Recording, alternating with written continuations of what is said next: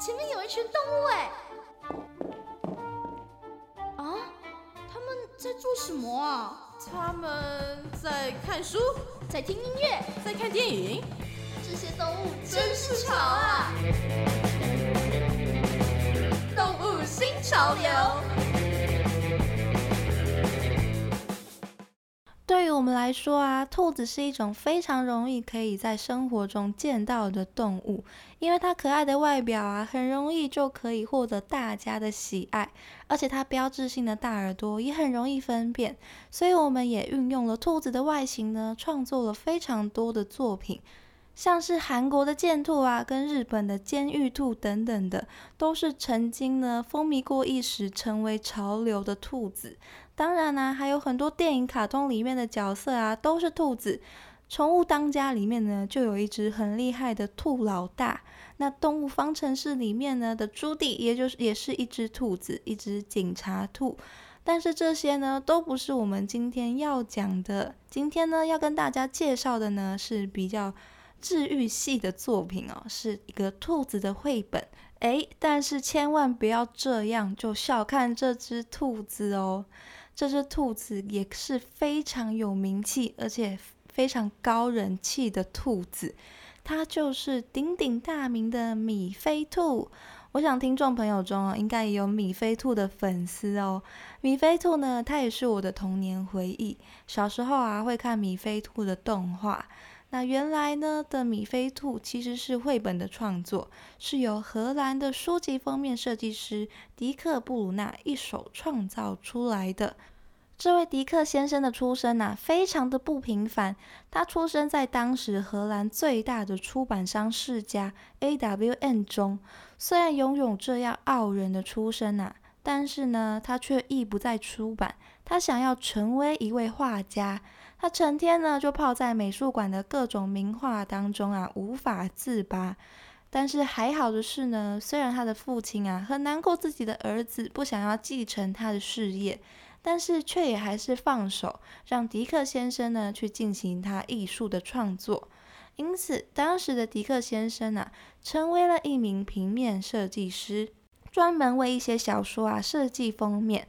当时的书呢是口袋大小的，可以让人方便拿放进口袋，一手拿着阅读。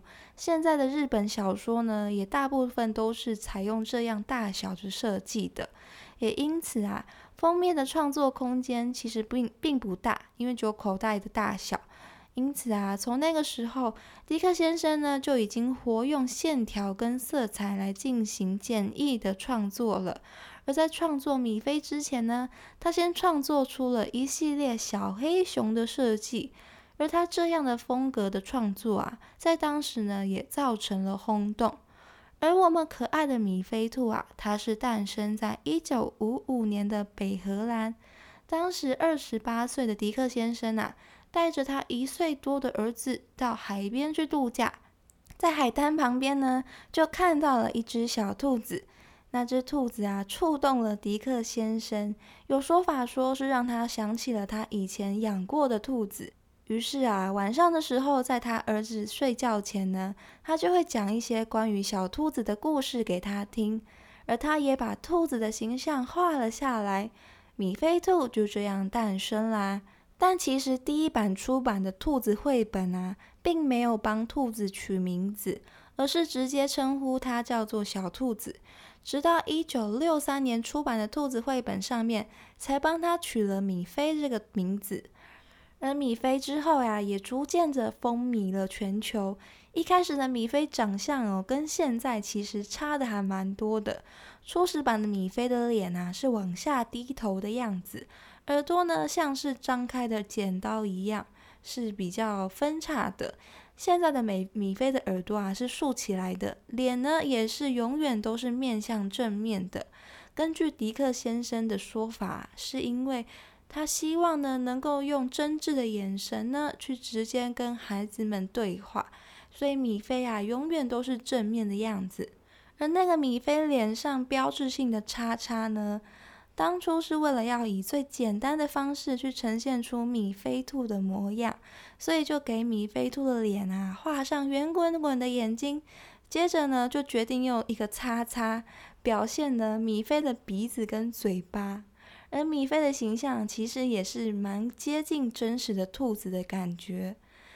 而有些人呢，比较眼尖的可能会发现到，米菲兔的爷爷跟奶奶的嘴巴上面比米菲啊多了一条线，呈现了一个米字形哦。迪克先生说，那个是代表皱纹啦，不觉得真的很可爱吗？这位迪克先生，那个是皱纹哦。而米菲呢，虽然永远都是两个眼睛跟一个叉叉的嘴巴这样的一个一号表情，但是根据他的动作啊，你还是可以感觉到他要传达的情绪。而最具代表的米菲兔的情绪呢，就是他哭泣的脸。关于迪克先生呢，他是如何创作出米菲哭泣的脸？他是这么说的：我一开始会画三四滴眼泪，然后我会拿走一滴。隔天再拿一滴，最后我只剩下一滴眼泪，但他看起来却伤心极了。所以呀，虽然是这样简单的创作、简单的画面，但是他所渲染出的情绪哦，却是非常大的。说起来啊，米菲真的是一本呢全新的为小孩打造的绘本。它除了呢有鲜明的颜色啊，连书本的大小呢也是依照小孩容易拿的尺寸去设计的，文字呢也是容易让小孩去阅读的，画面啊也是相当的简洁有力。迪克先生说啊，因为他希望能给画面带来空间，而不是深度，给小孩子保留更多的想象空间，而故事的内容啊是更贴近生活。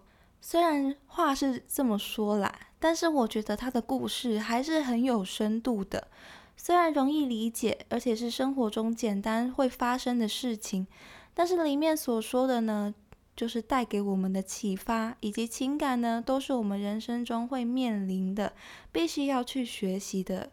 像是让人难过的米菲奶奶过世的那个故事也是一样。生死离别呢，都是我们必须去体会的道路，只是时间早晚的问题。